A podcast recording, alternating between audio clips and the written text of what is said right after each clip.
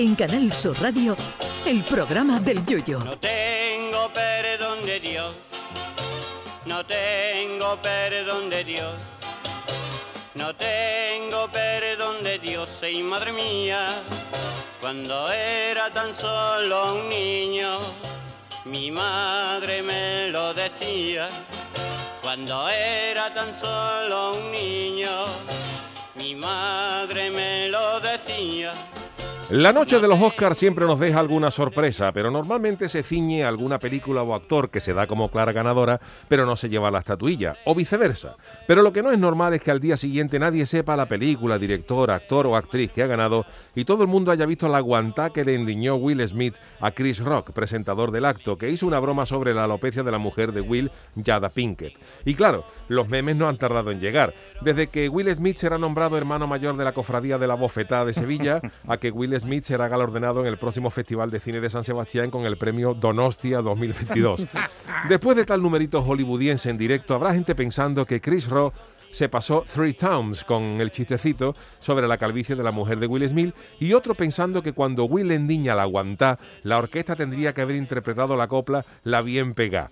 Pero más allá de ello, todo esto nos lleva a reflexionar sobre los límites del humor. ¿Es lícito reírse del físico de alguien o de sus problemas o de su situación?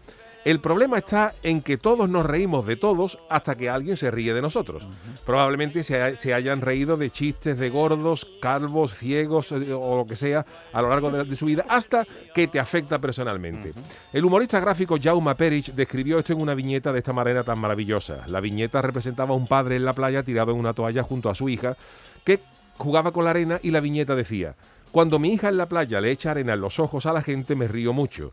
Cuando otros niños me la echan a mí no me río nada. Eso demuestra lo graciosa que es mi hija. Amén. Cada uno tiene sus límites del humor. A mí no me gusta nada, por ejemplo, el humor negro o el humor sobre gente con discapacidad.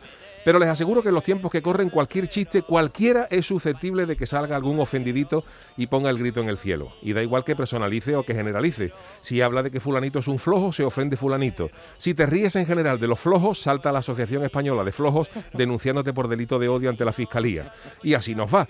El humor es una deformación de la realidad, una exageración de la vida misma y por ello no existe el humor blanco al 100% en los tiempos que corren. Y claro, a nosotros no, no nos gusta ninguno que se rían de nosotros o de los nuestros, pero todo depende de cómo nos lo tomemos.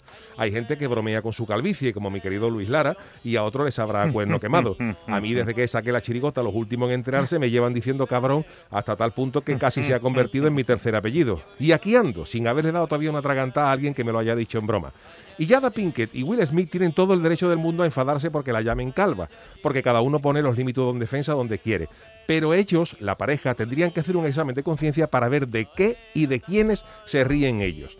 Menos mal que la pobre mujer está casada con Will Smith, porque si llega a ser la esposa del componente del dúo dinámico, Manolo de la Calva, el chiquitito del dúo dinámico mata en directo a Chris Rock. Hasta hemos tenido suerte, señores. Canal Sur Radio. Llévame contigo a la orilla del río. El programa del Yoyo.